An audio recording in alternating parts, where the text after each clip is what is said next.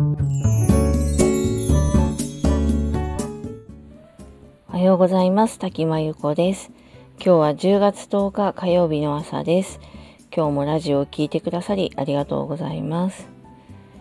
今日は、えー、九九の暗記に思う考えないで覚えることの非効率さというお話です。小学校1年生の終わりかあと2年生ぐらいになると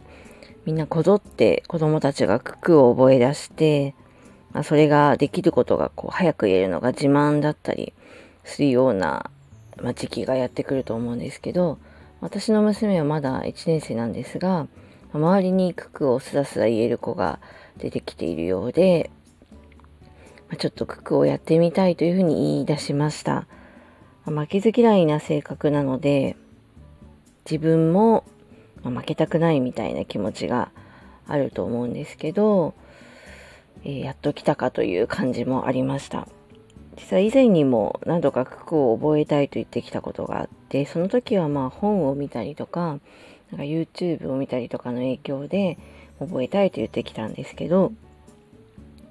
まあ、最初のやりたいというモチベーションで、まあ、途中まではできるんですが、まあ、最後まで覚えるには至らず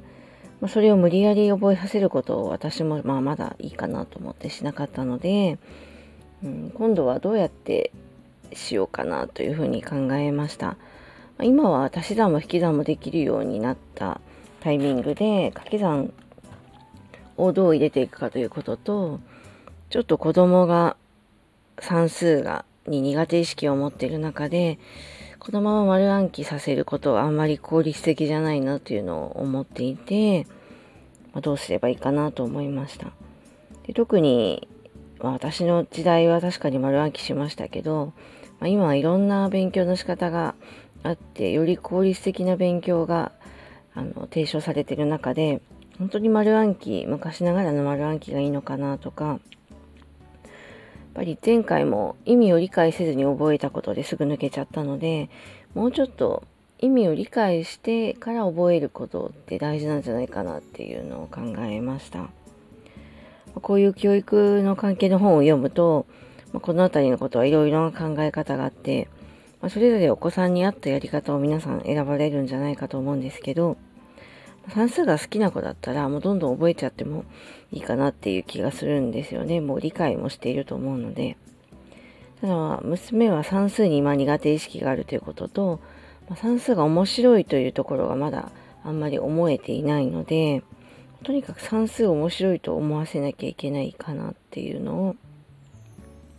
ちょっと思っていました。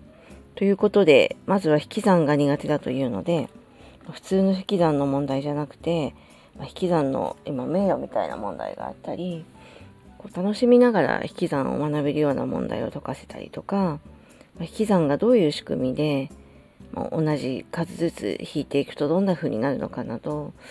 まこう算数がちょっと面白いと思えるようなことを実感させようと思ってちょっとずつ教え始めました。あとまあ掛け算に関しても 2×10 みたいなところから、まあ、2ずつ引いていくとどんな感じになるのかそれが九九とどういう関係性があるのかとか、まあ、図を使いながら説明したりしてで九九をね丸暗記しようとしても本当ねあの意味が理解できてないとすぐ抜けるんですよ。で順番に言えば出てくるけどこうピンポイントで問題真ん中辺の問題出されると全然出てこなかったりとか。でこの辺りはあのやってすぐに身につくことではないことも分かっているので、まあ、こちらもあんまり焦らずこう忍耐を持って、まあ、楽しいっていうところを